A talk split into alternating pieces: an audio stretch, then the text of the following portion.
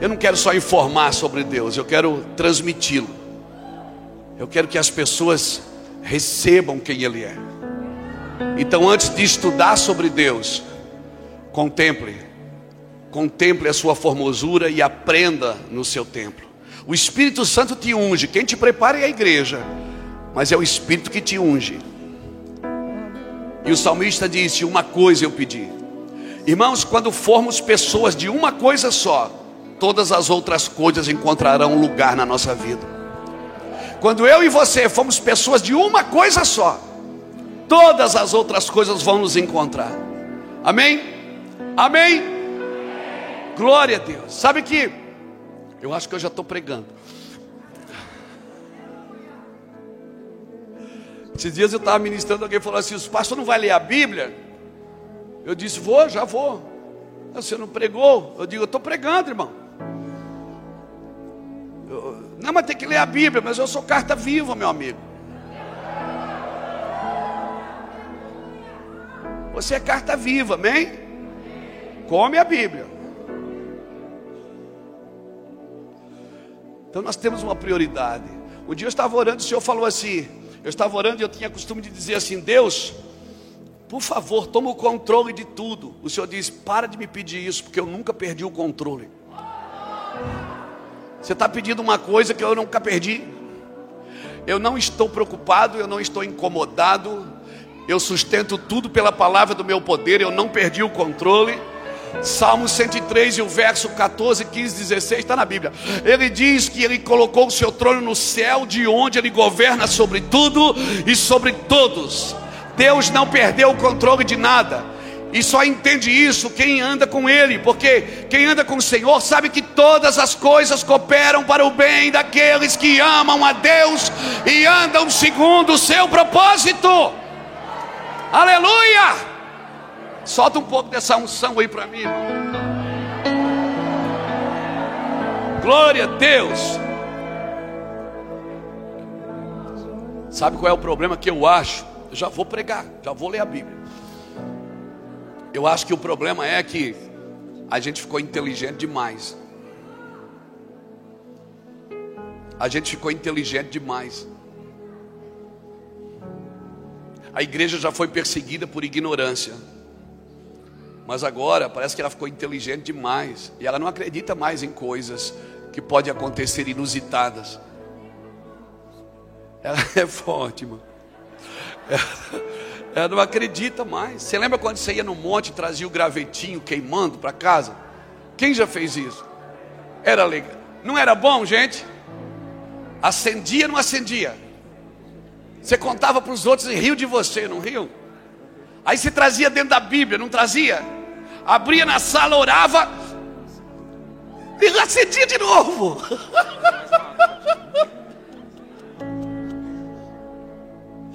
Não, não era assim, você era tão inocente, parecia que os animais falavam com você, não era? Você via Deus em tudo, não via? Por que, que você perdeu isso? Você ficou inteligente demais. Eu me lembro quando as mães e os pais vinham na, na igreja dar testemunho, porque os filhos entraram na faculdade, era motivo de alegria. Hoje os filhos vão para a faculdade, os pais vêm fazer campanha na igreja para não desviar. Porque parece que Platão, Sócrates, Freud, está falando mais da cabeça das pessoas do que Abraão, Isaac, Jacó, do que o Espírito de Deus, do que Davi. As pessoas se encantam mais pelas histórias do Saci Pererê do que a história de Davi. O que, que aconteceu com a gente, irmãos? A gente ficou muito sábio, muito inteligente. Hoje, para Deus fazer um milagre, Ele tem que explicar, senão a gente não acredita. Jesus cura as pessoas e os outros não acreditam. Não acreditam cara ora para uma coisa acontecer, quando acontece, ele diz: sangue de Jesus tem poder. Ele fica com medo do inusitado. Será que a gente não ficou sábio demais? Inteligente demais? Será que a gente não quer que Deus se explique? Irmão, Deus é Deus. Ele vai fazer o que Ele quiser, quando Ele quiser, da hora que Ele quiser, do jeito que Ele quiser. Eu acho que a igreja perdeu muita voz, porque a igreja só. Na realidade, o mundo só tem voz aonde a igreja se calou. Sabe por que, que Daniel tinha voz em Babilônia? Porque Babilônia não tinha voz em Daniel. Você sabe por que, que José tinha voz no Egito? Porque o Egito não tinha voz em Daniel, em, em, em José. Deus te colocou na terra para remir a terra, meu amigo. Para remir essa terra.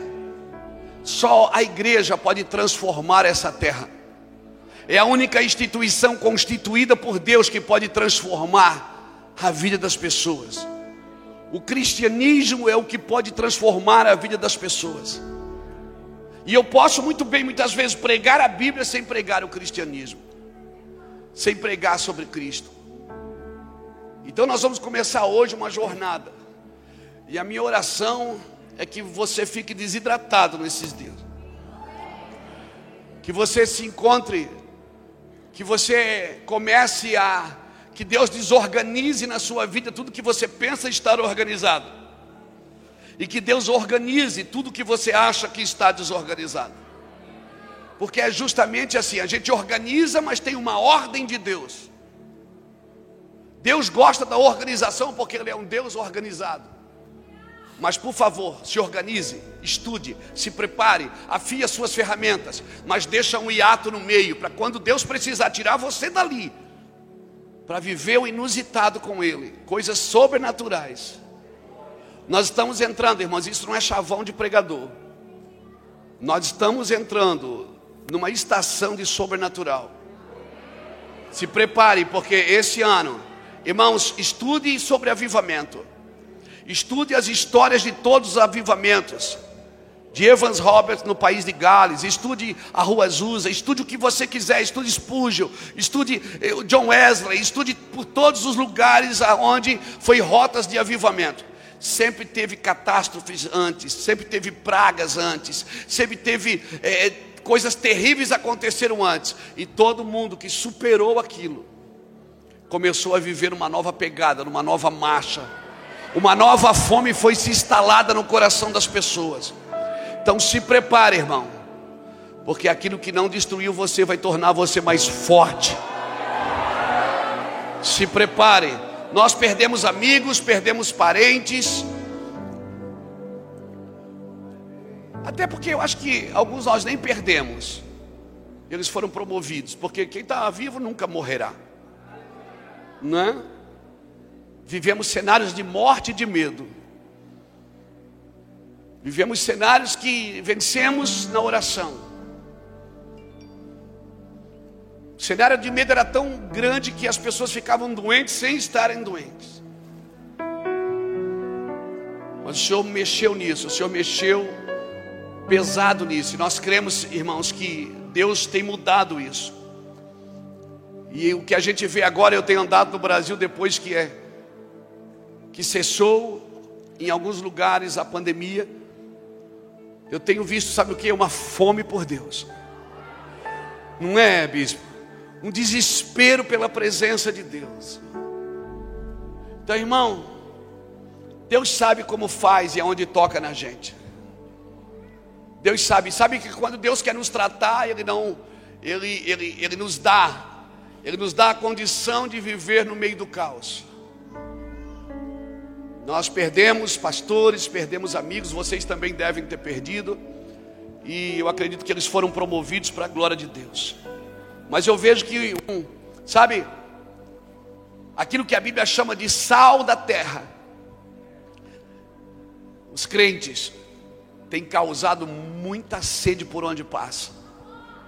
Mas a nossa cidade é um ovo, é 200 mil habitantes. 10 quilômetros para qualquer lugar você sai da cidade. A cidade está crescendo. Pessoas estão indo morar na cidade por causa do crescimento. Deus está fazendo coisas, a gente não entende o que Deus está fazendo, mas eu, quero, eu não quero ficar de fora. Eu acordo todo dia de Deus, não deixa eu de fora. Eu não mereço, mas eu quero participar. Deixa, eu quero estar dentro disso, Senhor. E eu quero começar hoje uma palavra com você, nós vamos terminar amanhã à noite, talvez. Eu quero que você entenda que eu, eu gosto de uma construção, eu gosto de construir um fundamento para que a gente entre. Por isso que a gente fala de alinhamento antes de falar de avivamento. A primeira coisa que Ezequiel profetizou num vale de ossos secos, mortos, destruídos, foi: ossos vivam. Deus não levou Ezequiel no meio de um vale de ossos secos para fazer um diagnóstico. Não. Deus, nós não precisamos mais de diagnóstico. Nós não precisamos mais de pessoas na internet dizendo a igreja está desviada, a igreja não sei o quê. Aí, irmão, cala a boca. Nós precisamos de homens como José de Arimateia, que vão diante de Pilatos dizer: dá o corpo morto de Cristo para mim. Porque o corpo, enquanto está vivo, todo mundo quer o corpo. O corpo vivo faz milagre, abençoa, multiplica. Todo mundo quer o corpo. Mas quando o corpo morreu, todo mundo saiu de perto. Mas um homem foi lá e disse: Dá o corpo para mim.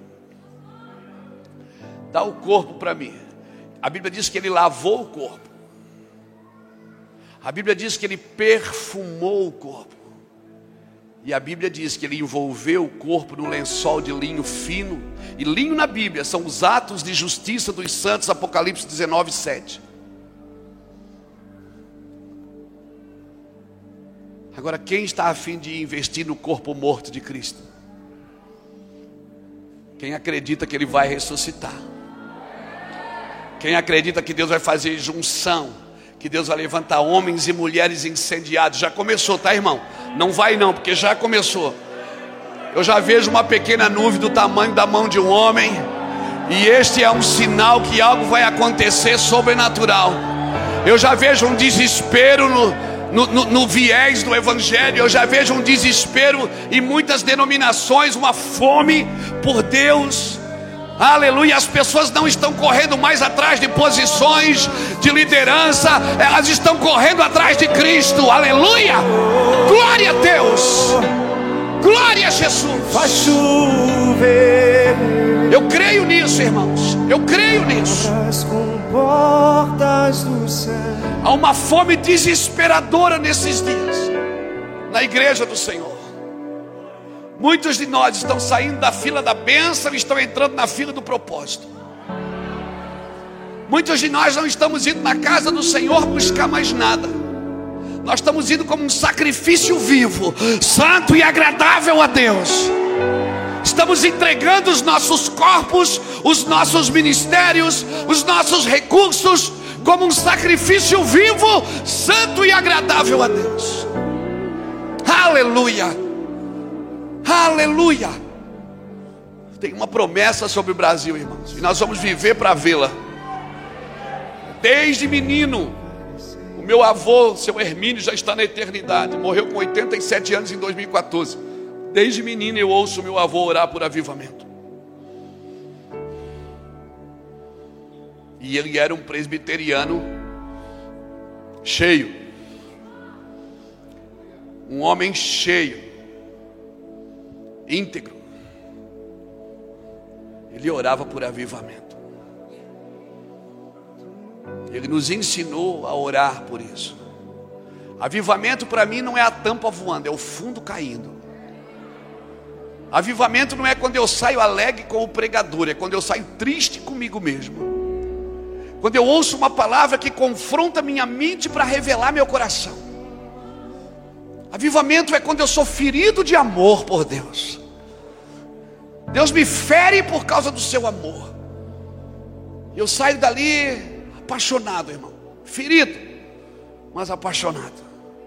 Então, essa é a minha oração nesses dias aqui, irmãos. Em nome de Jesus. Abra sua Bíblia comigo em Êxodo capítulo 17.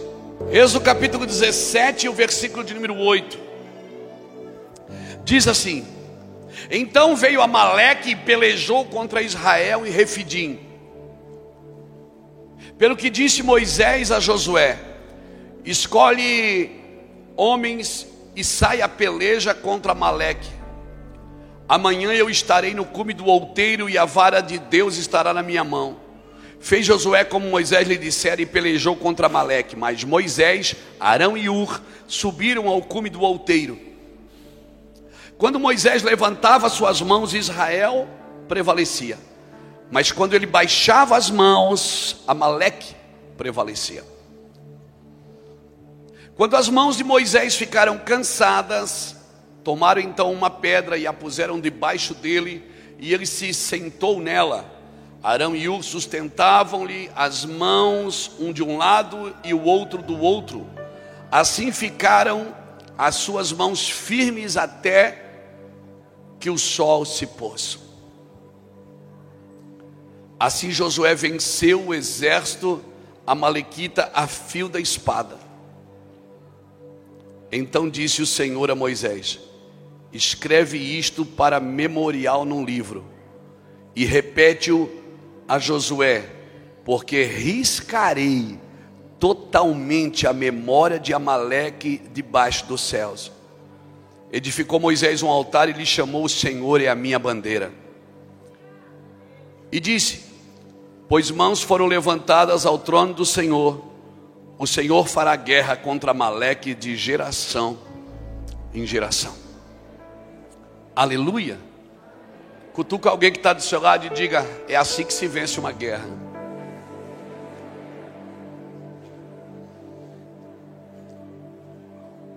Irmãos, a primeira vez que eu li esse texto, eu fiquei meio confuso, porque estava estudando a Bíblia, estava começando assim a me interessar pelas Escrituras, porque quando eu digo que você tem que primeiro contemplar para depois aprender, eu não estou dizendo que você não tem que aprender, porque Deus continua falando, amém? Deus não para de falar nunca, amém, irmãos? Deus não para de falar nunca. Deus fala hoje, fala daqui a pouco, fala amanhã, fala depois de amanhã, e às vezes a gente tem que continuar ouvindo a Deus. Por exemplo, Deus falou para Moisés: fere a rocha. Moisés feriu a rocha por um tempo. Chegou um dia que Deus continuou falando e disse: Não fere mais a rocha. Se eu parar de ouvir a Deus, eu também paro de crescer. Eu não posso pegar a oração de ontem e achar que o dia de ontem pode me sustentar no dia de hoje. A comida de ontem foi para ontem, a comida de hoje foi para hoje, amém, irmão? E amanhã é de novo. Deus é um Deus de continuidade, Deus é um Deus de continuação. Você já viu que nós, como igreja, não temos problema de causar impacto, a gente tem problema de causar continuidade. Mas só que Deus é geracional. Deus não me prepara para o culto de domingo, Ele me prepara geracionalmente. Né? Por isso que quando ele se apresentava, ele dizia: Eu sou Deus de Abraão, Isaac e Jacó. E até hoje, um judeu ortodoxo, ele só conhece outro judeu ortodoxo se está na terceira geração fazendo a mesma coisa. Porque Deus é um Deus de continuidade. Uma geração contará as maravilhas para outra geração. Então, o meu trabalho é geracional. Então, todas as minhas decisões hoje, elas afetarão para sempre a minha geração, seja para o bem ou seja para o mal. As decisões que eu tomo hoje, elas vão afetar meus filhos, vão afetar meus netos, vão afetar meus bisnetos. Eu me lembro, na casa do meu avô, quando ele orava, e orava por toda a família, e dizia: Senhor, abençoa meus netos, os bisnetos, tataranetos. Ele nem tinha bisneto e tataraneto ainda, mas ele já estava abençoando as gerações posteriores. Amém, irmãos? Deus é geracional. Deus é um Deus geracional e nós precisamos entender isso. Então eu não posso só me preparar para um culto, eu me preparo para a minha geração. Eu sempre digo aos pastores mais jovens, aos irmãos mais novos, eu não trabalho mais para a minha geração, eu trabalho para vocês. Eu trabalho para asfaltar a rua para você andar numa velocidade maior. Eu sou aquele que fui chamado para arrancar, derrubar, destruir e arruinar, e você vai plantar e edificar. Amém? Louvado seja Deus. Eu, eu já sou avô, eu digo para os meus filhos: eu ando, vocês correm, os netos voam. Nós vamos andar numa velocidade maior e nós precisamos entender que cada geração tem a sua atuação, tem o seu raio de influência e o seu raio de atuação. Eu sou neto, bisneto de crente. O meu bisavô tinha uma fazenda, o meu avô tinha uma chácara, o meu pai tinha uma horta e eu tenho um abridor de lata. E o meu filho tem um aplicativo do iFood. O meu avô dava folheto na esquina, eu vou para a internet colocar vídeo. Porque é o meu campo de ação. Porque isso transicionou. Mas nem tudo transiciona, os princípios não transicionam, os fundamentos não transicionam. O que era pecado para a geração anterior continua sendo pecado para essa. Amém, irmãos? Então, numa, numa transição, o fundamento não transiciona. Salmo de número 11, verso 3 diz que se for tirado os fundamentos, o que pode fazer o justo? Então, os fundamentos, eles não podem ser tirados. A bandeira do Senhor ainda é o amor. O objetivo do Senhor ainda é a eternidade. Deus ainda quer transformar. Deus tem desejos de salvar. Não mudou nada. Pode ter mudado a movimentação, a estação mudou, quando a estação muda, você muda de roupa, mas não é a sua roupa que determina a estação. Não adianta você botar um casaco e dizer, vou botar um casaco porque eu quero que esfrie. Não, é a estação que muda você, não você que muda a estação. Por isso eu considero um profeta um estilista de moda. Quem já foi num desfile de moda? É horrível. Porque você vê aquelas roupas extravagantes, você diz assim: cara, ninguém vai usar um negócio desse. Uma cor feia dessa, olha que vestido horrível. Mas quando chega na estação, está todo mundo usando. Na minha época, a calça rasgava, a mãe botava uma etiqueta. Hoje o cara rasga a calça para vender. Ele chegava para comprar e disse: Não tem uma mais rasgada? Não cabe isso na, nossa, na minha cabeça, porque na minha. Quando rasgava no joelho, a mãe fazia uma bermuda. Hoje o cara vai comprar casa, não tem rasgada no joelho.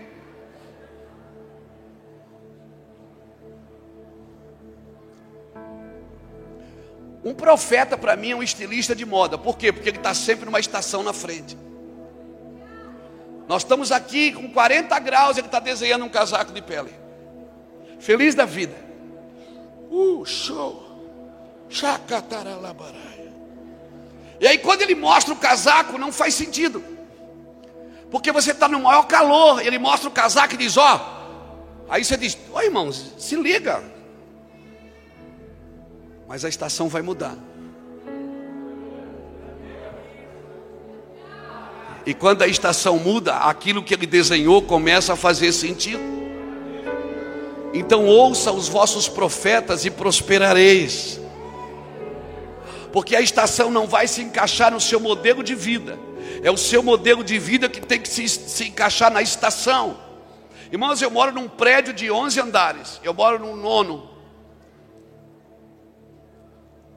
Cara que mora no primeiro andar, ele mora na mesma dimensão que eu, mas não no mesmo nível. Eu vejo coisa lá de cima que ele não vê lá de baixo, embora a gente tenha o mesmo endereço. Isso é muito comum a gente crescer junto, mas em níveis diferentes. Então quem está mais embaixo tem que prestar atenção em quem está vendo mais. E quem está vendo mais tem a obrigação de botar na mesa para quem não viu ainda. Isso não devia ser motivo de exaltação, porque eu sou profeta. Sabe por que nós temos dificuldade na igreja? Porque os profetas precisam ser pastoreados. Porque ele sofre mais. Por que, que ele sofre mais? Porque ele vê primeiro. E quem vê primeiro sofre mais. Por quê? Imagina. Deus aparece aqui para Josué. Me lembra que eu tenho que falar de Moisés ali da guerra, tá? O rio abre, eu vou indo, irmão. Deus aparece aqui para Josué, o Senhor fala com Josué aqui e diz: Josué, vou te entregar Jericó. Sem, sem espada, sem dinamite, sem pólvora. Como é que vai ser, Senhor? Vocês vão gritar. Gritar? É. E vai cair. Mas se eu vou gritar e vai cair, por que, que não é no primeiro dia? Por que, que eu tenho que dar todo dia uma volta e no sétimo dia dar sete voltas? Porque eu preciso acreditar e esperar naquilo que Deus me diz que vai acontecer. Enquanto a palavra não matar toda a incredulidade dentro de mim, eu preciso ficar dando volta. Por isso que tem gente que fica dando volta a vida inteira, porque a palavra não matou ainda a sua estrutura da alma, a sua estrutura religiosa, a sua estrutura de incredulidade. Agora Deus é muito lindo. Não, Deus é lindo demais, por quê? Porque ele disse, ó, é um atrás do outro. Sem falar. Deus conhece crente. Crente, ele, se ele der uma volta e não cair, no outro dia ele já está murmurando. E, e, e, e por que um atrás do outro? Porque crente fala com os olhos. Já viu quando o crente não gosta do pregador? Senta um do lado e faz assim, ó. E Deus diz: vai um atrás do outro para um não ver os olhos do outro. Aqui, mano. Porque um fica cutucando o outro. Quando o cara não gosta do culto, ele não tem coragem de falar, né? Daí ele diz assim: O que, é que tu achaste? E Deus conhece crente, ele disse: Ó, vocês vão ficar sete dias em silêncio. E no sétimo dia vocês vão dar sete. Imagina, todo dia. Vamos. Imagina, já foi ontem. Deus falou que é sete.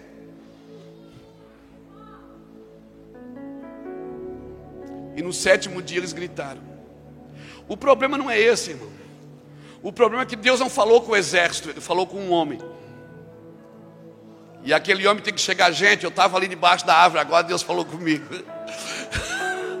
Rapaz, você não acredita que Deus falou comigo para a gente gritar? Ninguém vai guerrear, não. Deus falou que é para gritar. Mas a gente é um exército. É, mas hoje nós não vamos pelejar com espada e com lança, nós vamos só gritar. Então vamos lá gritar, não, é sete dias. Ah, não, Josué. É muito difícil você acreditar em quem viu primeiro.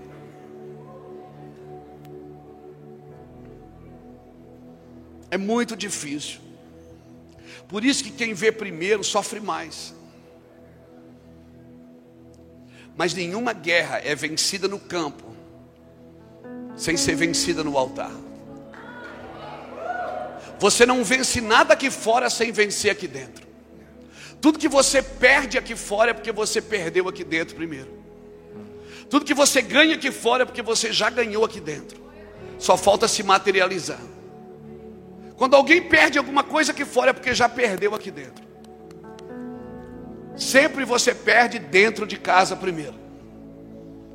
E quando você perde dentro de casa, meu filho, não adianta você pode entrar na fila da benção. A primeira coisa que você tem que fazer quando você perde dentro de casa é acender a luz.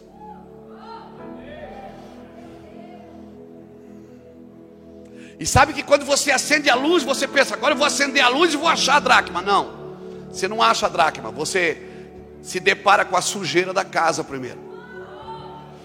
E aí você vê que você acendeu a luz e você você não achou a dracma, você se deparou com a sujeira que a casa estava e você vai ter que fazer uma faxina nela. Então a luz é para isso, é para mostrar você para você mesmo. A luz é para você ver você como você está. Mas o diabo, não, o diabo já foi vencido na cruz. Irmão, o diabo é o diabo de Deus.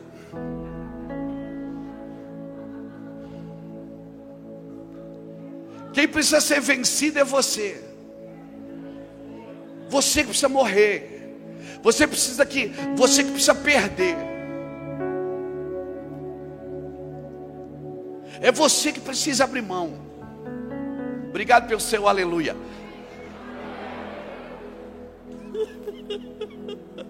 Você vai me amar até amanhã de noite. Amanhã de noite você vai me amar, eu te garanto. Hoje você vai dormir em crise, mas amanhã você vai me amar. Aleluia. Meu irmão, quem inventou o selfie e o espelho foi a gente. Que a gente gosta de se ver por fora. Mas Deus vê o que está no seu coração. Deus, Deus sabe o que a gente precisa.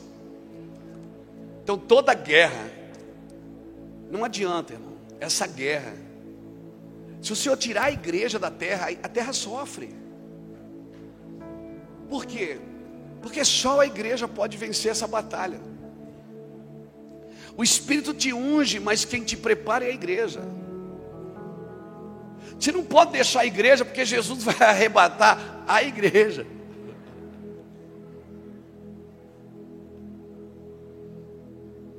Então, meu irmão, tem uma guerra contra os amalequitas. Agora você precisa entender quem é os amalequitas.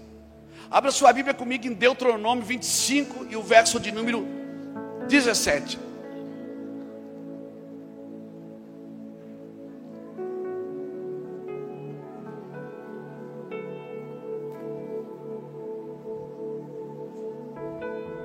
Deuteronômio 25, 17.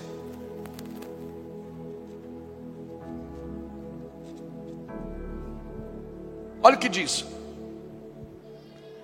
Lembra-te do que te fez Amaleque no caminho quando saíste do Egito. Lembra o que, que ele te fez? Olha o que, é que ele te fez. Como te surpreendeu no caminho e derrubou todos os fracos que iam após ti na retaguarda, estando tu cansado e afadigado, não temeste a Deus. Quem era Amaleque? Amaleque, irmão, era um povo que eles se escondiam nas dunas do deserto. E sabe aquele povo que ia distanciando? Sabe aquele povo? O cara andou um mês no deserto, andou dois, andou três, andou um ano, andou dez anos. Irmão, dali para frente, do décimo ano, ele já está cansado. Ele já não acredita mais, ele já acostumou com o maná que cai do céu, ele já acostumou com a pedra que seguia. O cara via milagre todo dia, olhava para o sapato, o sapato estava crescendo junto, a roupa crescia junto. Ele acostumou. E a gente começa a acostumar com o sagrado, a gente começa a vulgarizar o sagrado. Eles acostumaram, e sabe aquele povo ah, sabe de uma coisa? Eu acho que a gente não vai chegar nunca nesse lugar. A gente não vai chegar nunca. Irmão, a Bíblia diz que a bênção que ela demora, ela faz adoecer o coração. Pessoas que se frustram são pessoas que esperavam um resultado que não veio. Pessoas frustradas são pessoas que cansaram de aguardar o resultado que não veio. E sabe que muitas vezes não veio porque elas queriam do jeito dela e não do jeito de Deus. Só tem um jeito de Deus te usar, é do jeito dele, não é do seu. Só tem um jeito de Deus te prosperar, do jeito dele, não do seu. É como aqueles dois homens do caminho de Emaús, que se frustraram, porque a, a Bíblia diz que eles, eles achavam que Jesus ia libertar Israel de Roma, e se frustraram. Jesus entrou no meio deles e eles não viram, porque a frustração cega os seus propósitos, ela tira você, e aquele povo, ele ia cansando, ele ia se distanciando do grupo, irmão. E quem vai ficando para trás, irmão, começa a murmurar, começa a praguejar, começa a falar mal, começa a criticar. Por isso que ele diz: sabe, quem, sabe o que, é que Amaleque fazia? Ele ia pegando os cansados, que ficavam para trás, que não temiam mais a Deus. Eles iam cansando, distanciando, distanciando. E, e Amaleque pegava, lembra-te que do que te fez Amaleque. Ou seja, você está no caminho da promessa. E aí ela demora para chegar, porque você está esperando do seu jeito, e Deus não vem do seu jeito. Deus só pode te usar se você não usar Ele. Eu vou repetir: Deus só pode usar você se você não usa Ele.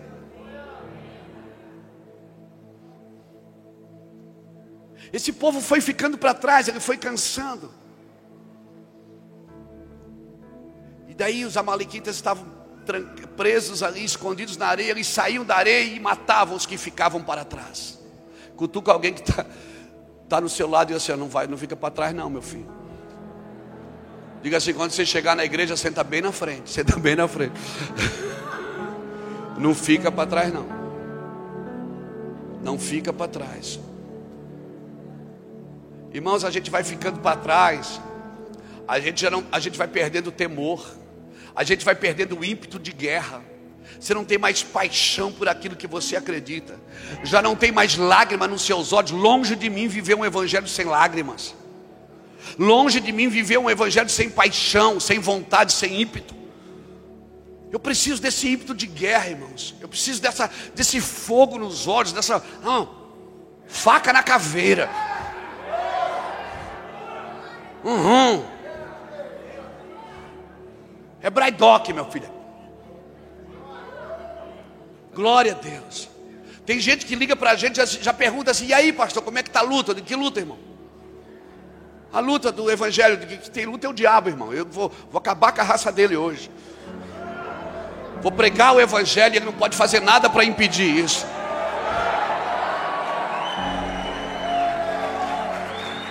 Não estou na luta, não, meu filho. Estou na benção. Estou na graça.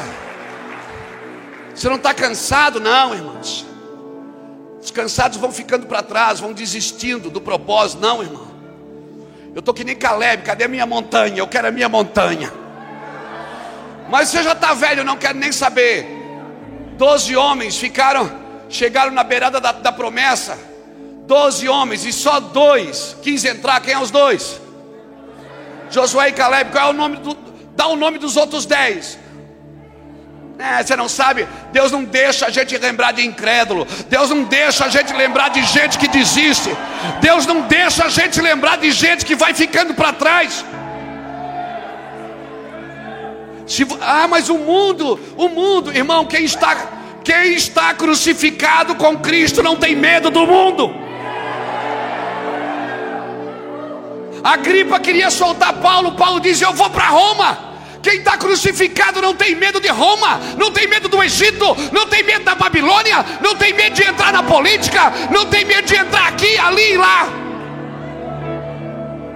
Mas tem que cuidar, é pastor, o mundo. Jesus vivia no meio dos pecadores, só qual era a fama de Jesus? Amigo de pecadores.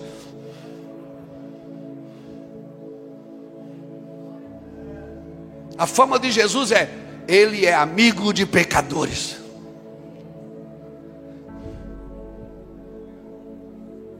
O cara aceita Jesus hoje e não vai mais na casa da família, porque a família não é crente. Minha família é só idólatra. E você não é não? Idolatra sua religião. Idolatra às vezes pregadores, cantores. Você não é não?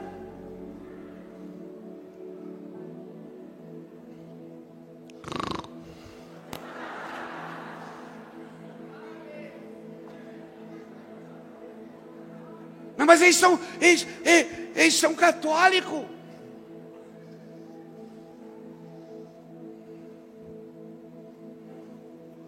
Eles adoram imagem. Você adora tanta coisa.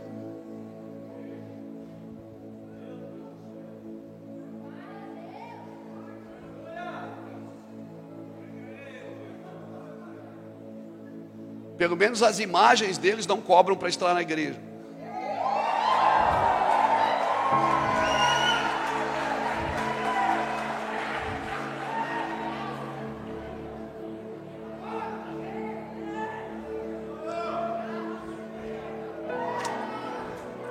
Levanta a mão e dá um glória a Deus.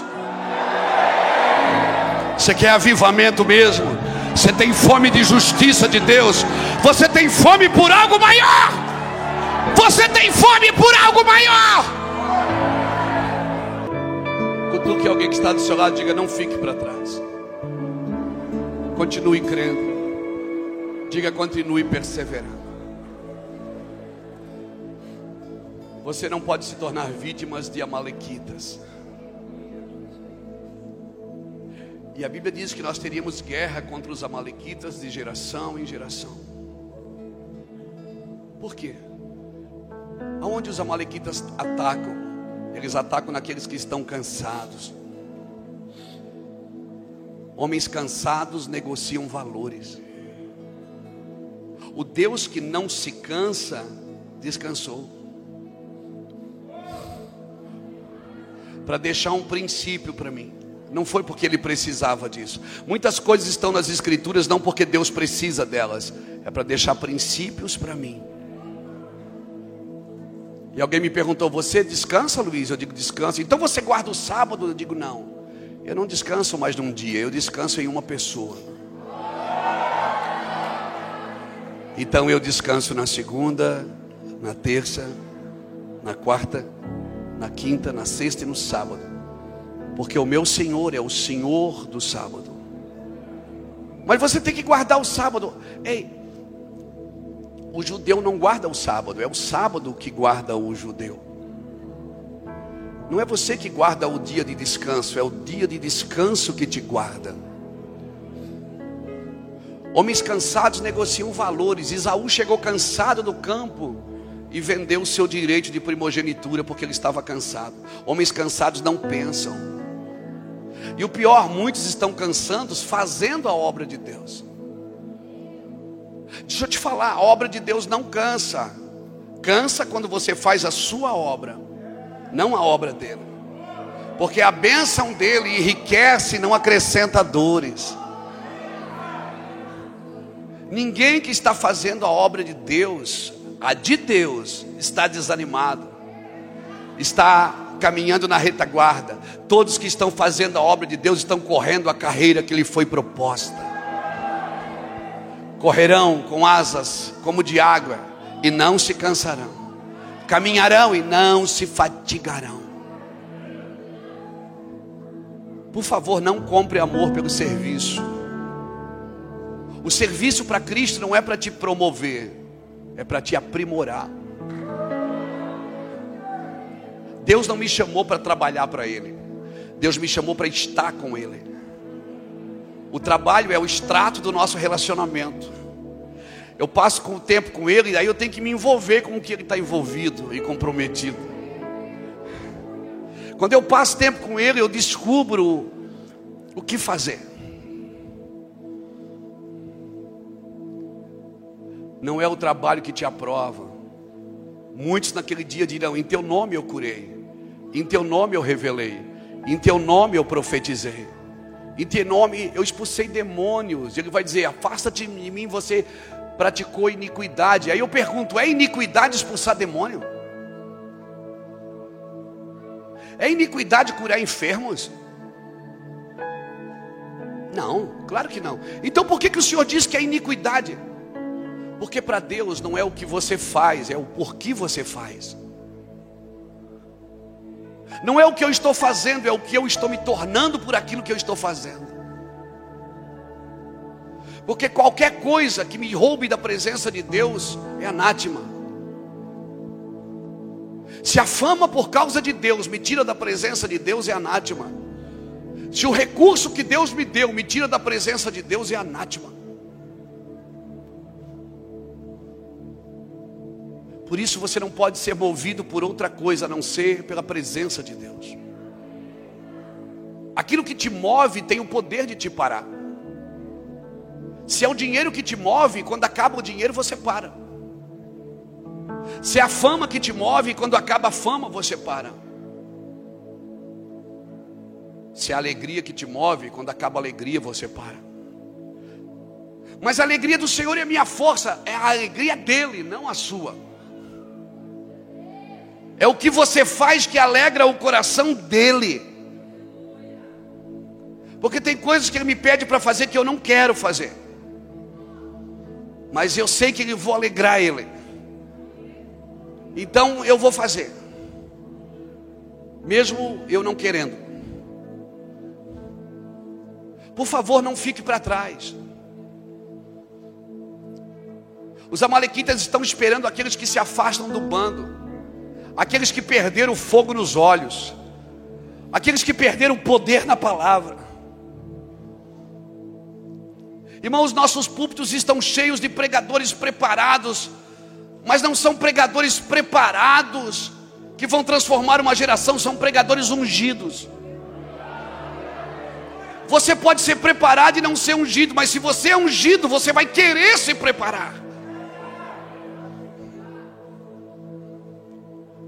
Se o Espírito Santo te ungiu, você vai querer ler tudo, você vai querer estudar a Bíblia, você vai mergulhar nas Escrituras, você vai querer que alguém enfie o dedo no seu nariz para te discipular, para te ajudar, para te conduzir. Não, mas o meu negócio é com Deus. Não, não existe negócio com Deus se não tem negócio com homens. O homem que fala com Deus face a face, teve que ouvir o conselho de um sogro ímpio que era sacerdote de Midian.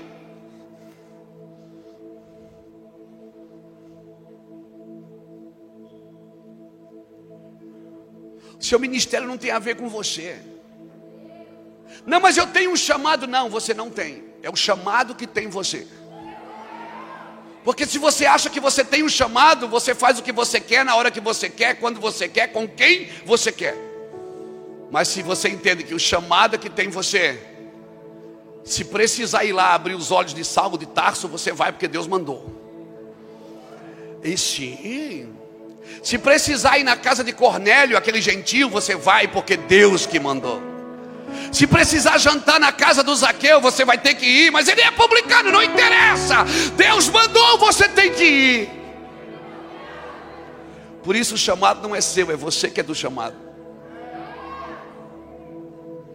Você que pertence ao chamado, não é o chamado que pertence a você. Entenda isso. Mas quando nós não vamos entendendo algumas coisas, nós não desfrutamos dela. Mateus 13,19 diz que tudo que você compreende, aquilo que você não entende, ouvindo alguém o evangelho do reino e não entendendo, o maligno vem e rouba-lhe a semente. Quando você entende, você desfruta. Você não se torna mais presa você agora se torna um predador.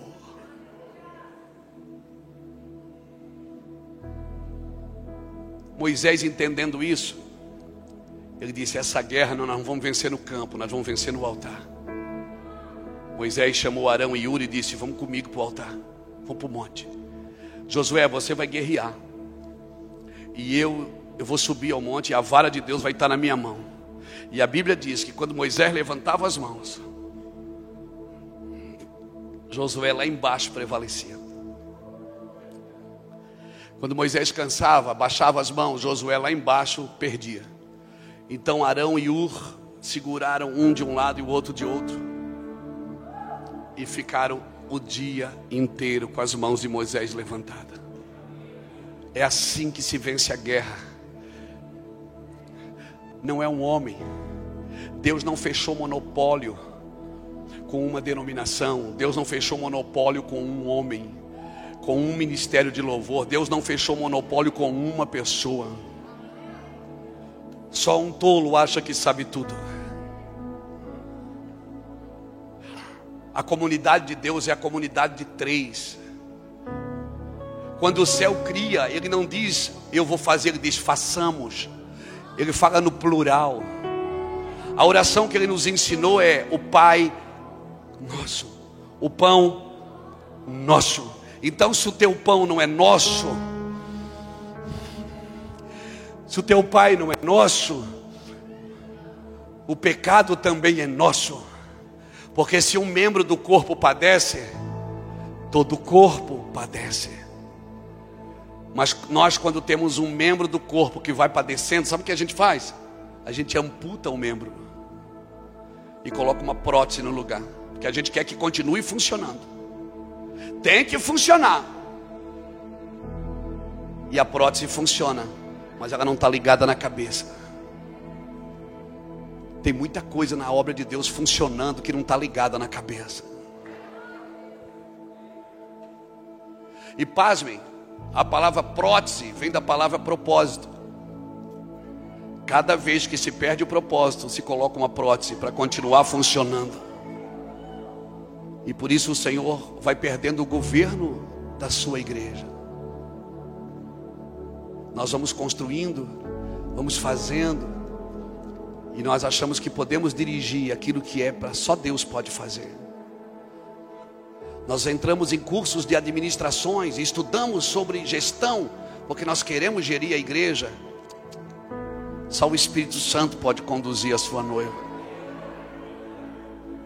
Você não pode aprender com a terra a cuidar das coisas do céu. Só o céu pode cuidar das coisas do céu. Sabe por que, que a arca de Noé não afundou? Porque ela não tinha leme. Noé construiu, mas não dirigiu. Então, você constrói a sua vida diariamente, mas você não pode dirigir ela, você tem que deixar que o Espírito Santo te conduza em todas as coisas. Pastor, mas eu estou há tempo construindo isso. Enquanto você está construindo isso, Deus está construindo você. Não, não foi Noé que levou 100 anos para construir uma arca. Foi Deus que levou 100 anos para construir um Noé.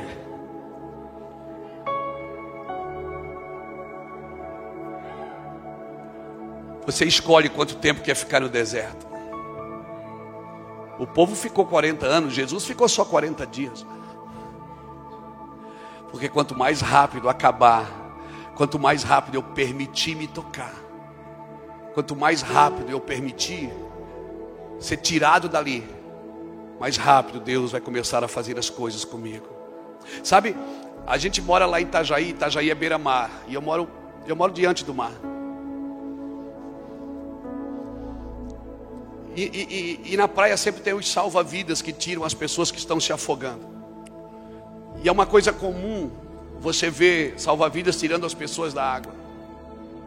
E sabe que para um salva-vida, quando ele chega para salvar a pessoa, ele não fica fazendo perguntas: por que, que você se afogou? Qual foi o motivo do seu afogamento? Você não sabe nadar? Não, ele tira a pessoa dali. Depois é que vem as instruções. Depois ele vai saber o que aconteceu, porque ele está mais preocupado em salvar a vida do que julgar porque se perdeu.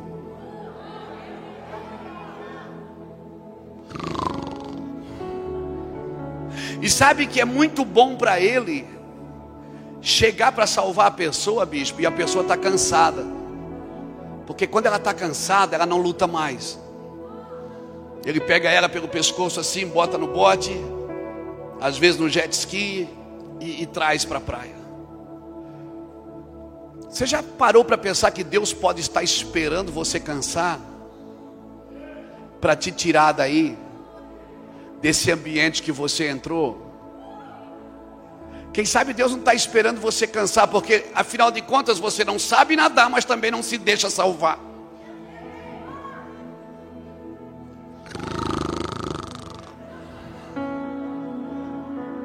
Eu gosto de pregar debaixo da unção, porque na unção você fala o que você quiser, todo mundo ainda diz, é forte. Aleluia. Coisa boa é pregar na unção, irmão. A pessoa está anestesiada. Pode bater. Ela diz aleluia. Coisa boa é estar tá na unção. É por isso que a unção quebra o jugo. Não é a inteligência, é a unção. Pregadores ungidos vão se tornar pregadores inteligentes. Busque a unção, irmãos. Só que cuidado, a unção pode fazer mal para você também. Quando o muro de Jericó caiu, aquele muro que a gente estava falando dele, a família de Raabe foi salva. A unção fez bem para eles, mas a família de Acã foi morta. Porque a unção fez mal. Porque a unção ela sempre empodera aquilo que você já é.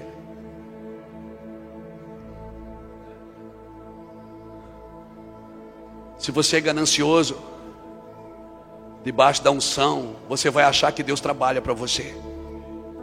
E você vai querer usar a obra de Deus para se dar bem na vida. Mas se você acredita em Deus de todo o seu coração, você pode estar vivendo uma vida de pecado, irmãos. Quando a unção chegar, ela vai arrancar você dali. A unção de Deus fez bem para a família de Raabe.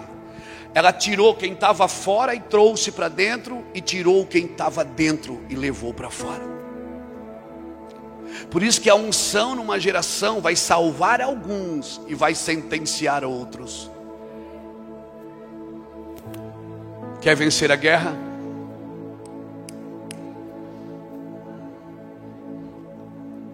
Adoração, intercessão e proclamação. Não vence quem está no campo, vence quem está no altar. As guerras do altar são maiores do que as guerras do campo.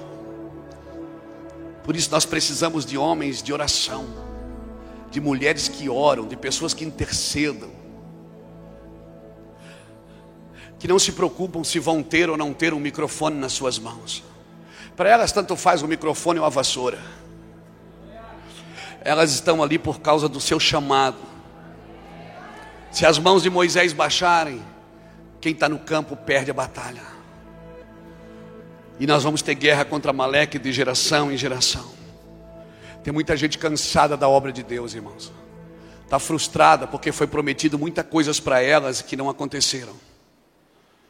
Foi prometido coisas para essas pessoas que nunca deram certo. Foram dito que aconteceria quando não aconteceu. Deixa eu te falar uma coisa. Espere e clame pela unção. Porque a unção vai posicionar você nos lugares em Deus. Quando você entra na unção, todas as outras coisas, elas vão te colocar num ambiente correto, corretíssimo. Então entenda isso, querido. Quem me vê pregar às vezes acha que eu não estudo, que eu não. Irmãos, eu sou um cara que eu estudo pra caramba. Eu medito, eu leio, eu escrevo. Eu escrevo um livro a cada seis meses. Mas quando ele chega, que sopa no cangote, meu. Solta a caneta, solta o iPad, eu solto tudo. Porque eu sei que ele vai falar uma coisa que eu nunca ouvi antes.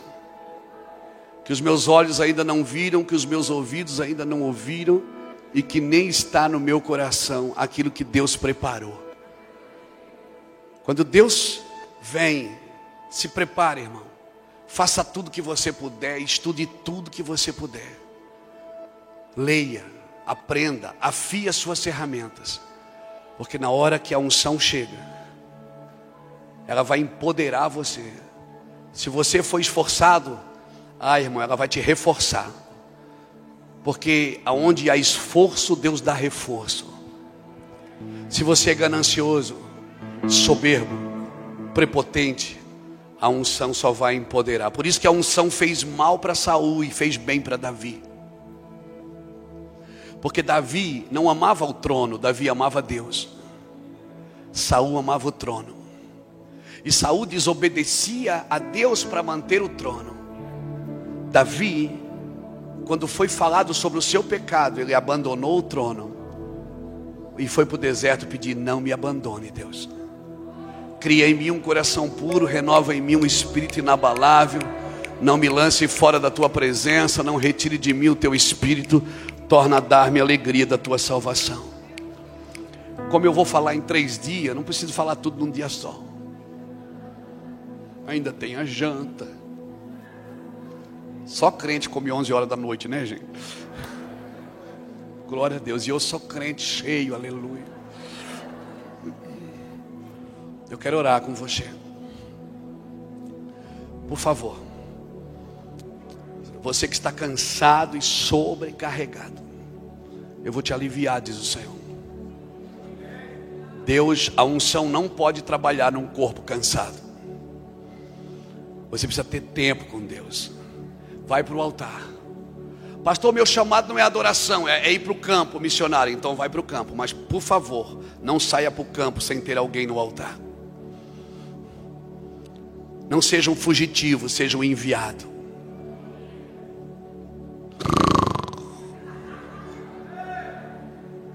Sabe?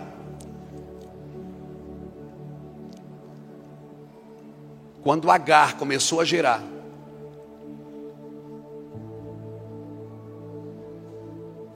ela começou a destratar Sara, a sua senhora. Só que Agar não sabia que o filho não era dela, o filho era da casa que ela estava.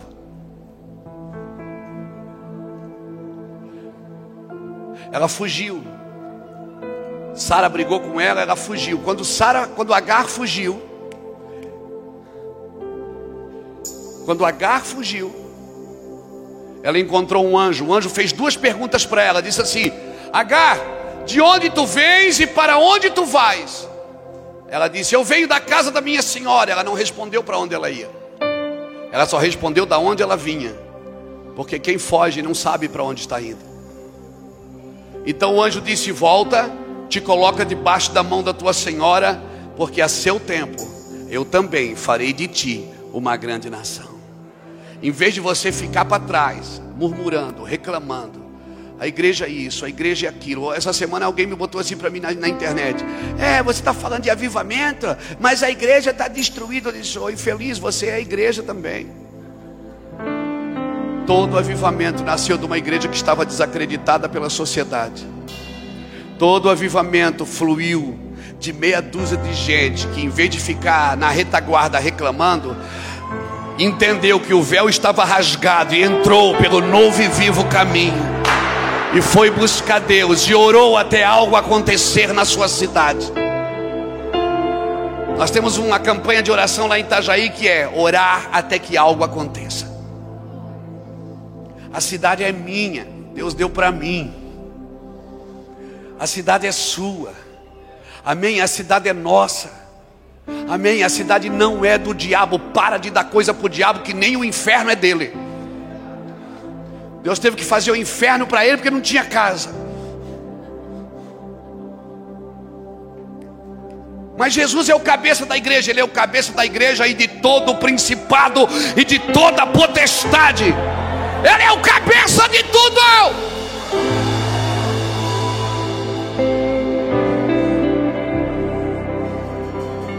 Diga comigo: adoração, intercessão, proclamação Agora olha para o irmão que está do seu lado e diz: onde é que você se encaixa aí? Na adoração, na intercessão ou na proclamação? Melhor que você fosse os três. Esse cara com o instrumento na mão, ele não é só um músico, ele é um intercessor. Esse cara com o microfone na mão, ele não é só um pregador, ele é um intercessor, é um remidor geracional. Aleluia! Quando você vai ao campo, você não é só um missionário. Essa guerra, irmão. Jesus chegou na terra, o que é que ele fez? Levantou três homens para andar perto dele. Quem era? Pedro, Tiago e João. Pedro começou a igreja, começou a primeira pregação, o proclamador. João, o adorador que deitava a cabeça no peito de Cristo. E Tiago, o intercessor que morreu pela igreja. Nada acontece por acaso. Pedro começou, Tiago morreu e João terminou. Na eternidade também é assim: Deus começou, Jesus morreu e o Espírito Santo termina ela em Apocalipse. Nada acontece por acaso. Nós somos só a figura da eternidade. Diga comigo, adorador, intercessor, proclamador. Estude sobre os três nomes Estude sobre os três nomes das três famílias que Davi colocou ao redor da arca para adorar por 40 anos: Asaf, Gedutum e Amã. E pasmem, você vai, se você vai se deparar com adoradores, intercessores e proclamadores. Tinha um anjo na eternidade, ainda tem, que ele vinha trazer boas notícias. Sempre quem trazia boas notícias era ele todas as boas novas, ele anunciou a vida de Jesus. Como é o nome dele? O Gabi, o Gabriel. Mas tinha um que vinha brigar, guerrear, arrancar a cabeça, com a espada na mão, cabreiro. Como é o nome dele? O intercessor, Miguel. E tinha um que a Bíblia diz que era anjo de luz, que regia corais, que regia a adoração na eternidade. Como era o nome dele? Lúcifer. Aí ele cai. Por que, que você acha que Deus procura adoradores? Porque a equipe não está completa, irmão. Se você constrói um altar de adoração, a intercessão volta, a guerra volta. Ei, essa guerra é vencida no altar, Brasil. Sullivan, essa guerra é vencida no altar, não é vencida em Brasília, não é vencida no Palácio do Planalto, é vencida no altar. A guerra contra todo o pecado, contra toda a imoralidade, contra todo o mal.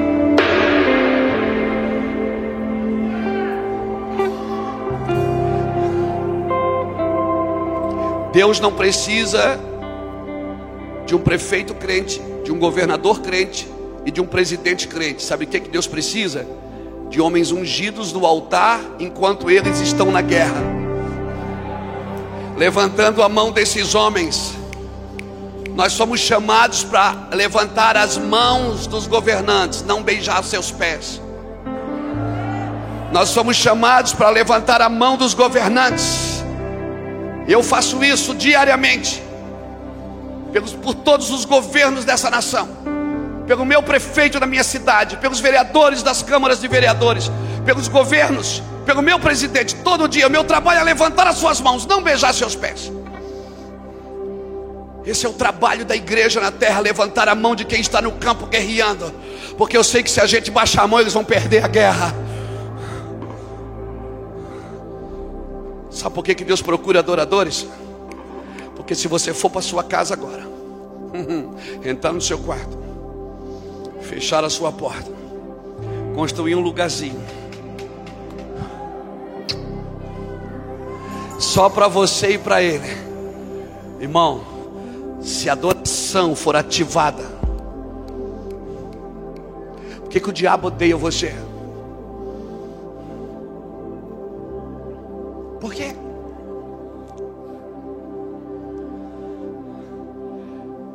Você tomou o lugar? Sabe aquela terça parte? Ela vai ser cheia de novo. Com você, comigo, com nós. É nós, mano. Construa um lugar de adoração na sua vida. Porque quando você precisar da intercessão, ela virá.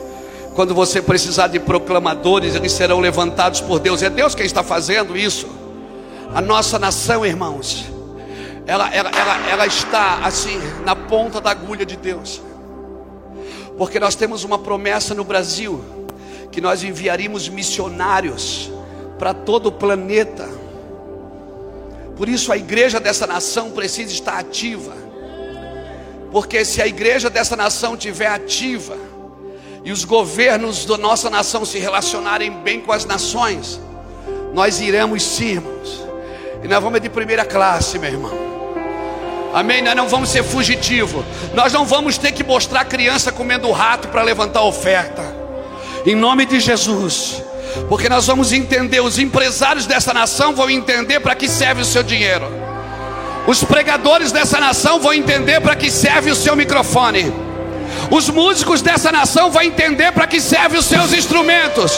E toda a terra, toda a terra se manifestará, conhecerá, se encherá do conhecimento da glória de Deus. Assim como as areias cobrem o mar, disse Abacuque.